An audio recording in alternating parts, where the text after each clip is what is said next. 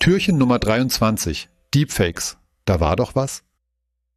Künstliche Intelligenz und maschinelles Lernen sind eines der IT-Themen in den letzten Jahren.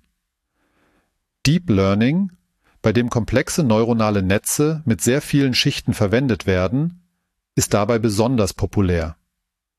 Obwohl die unterliegende Technik schon lange bekannt ist, steht erst seit kurzem die nötige Rechenleistung für mehr als triviale neuronale Netze zur Verfügung. Und die Ergebnisse werden immer beeindruckender. Ein Anwendungsgebiet für Deep Learning sind Deepfakes.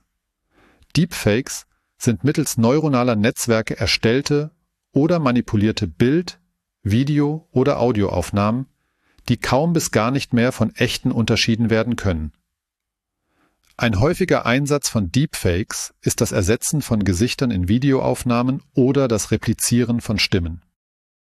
Neben harmlosen Scherzen, wie das Ersetzen des eigenen Gesichts durch das eines Prominenten, kommen Deepfakes zum Leidwesen vieler Prominenter, darunter vor allem Frauen, auch oft in der Schmuddelecke des Internets zur Anwendung. Eine der größten Gefahren durch Deepfakes im Bereich IT-Security ist ausgefeiltes Social Engineering, um bestimmte Personen dazu zu bringen, Dinge zu tun, die sie eigentlich nicht tun sollten, insbesondere geheime Informationen preiszugeben.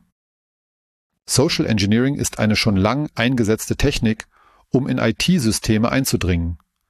Einer der berühmtesten Hacker der Welt, Kevin Mitnick, früher Black Hat, heute White Hat, hat nach eigener Aussage ausschließlich Social Engineering eingesetzt, um in IT-Systeme einzudringen.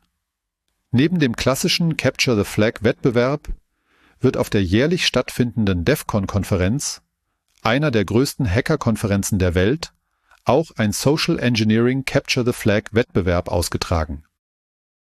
Warum sind Social Engineering Angriffe mit Deepfakes so gefährlich?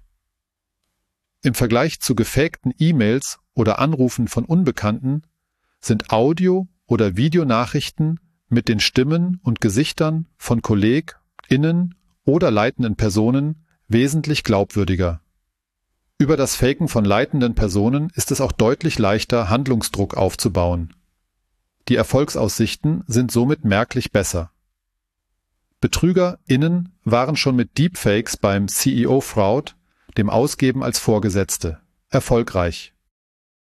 Die Möglichkeiten zur Manipulation in Echtzeit sind noch begrenzt, daher sind Video- oder Audioanrufe mit Deepfakes zum jetzigen Zeitpunkt nicht besonders praktikabel. Aber es ist wahrscheinlich nur eine Frage der Zeit, dass auch nicht mehr erkennbare Deepfakes in Echtzeit generiert werden können. Was könnt ihr tun, um euch gegen Deepfakes zu schützen? Am besten ihr vergewissert euch bei den vorgeblichen KollegInnen und leitenden Personen, indem ihr euch unter euch bekannten Kontaktdaten bei ihnen meldet. Am besten per Echtzeitinteraktion wie einem Video- oder Telefonanruf. Wer den Aluhut in XL trägt oder besonders gefährdet ist, sollte vorher bei einem Treffen von Angesicht zu Angesicht ein Codewort ausmachen, das die Betrüger innen nicht wissen können und im Zweifel danach fragen. Wenn man die Entwicklungen bei Deepfakes und anderen Anwendungen der künstlichen Intelligenz wie dem Chatbot ChatGPT zusammendenkt, kann einem Angst und Bange werden, was in Zukunft in Sachen automatisiertem Social Engineering möglich wird.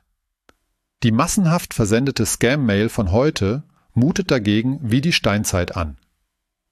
Zum Schluss bleibt noch eine Frage. Hat das hier wirklich Stefan eingesprochen oder war es nur ein Deepfake? Da müsst ihr ihn wohl selber fragen. Dieses Türchen kommt euch bekannt vor? Kein Wunder, es ist derselbe Text wie im letzten Jahr. Nur war es damals der echte Stefan. Dieses Jahr ein Deepfake. Und zwar einer, der mit nur einer einzigen Sprachprobe in wenigen Minuten generiert wurde. Das Feature Professional Voice Cloning haben wir dabei nicht mal eingesetzt. Dann wäre die Qualität noch viel besser. Gerade mal einen Dollar hat uns die Sache gekostet. Seid ehrlich, habt ihr den Unterschied bemerkt? Oh. ho, ho.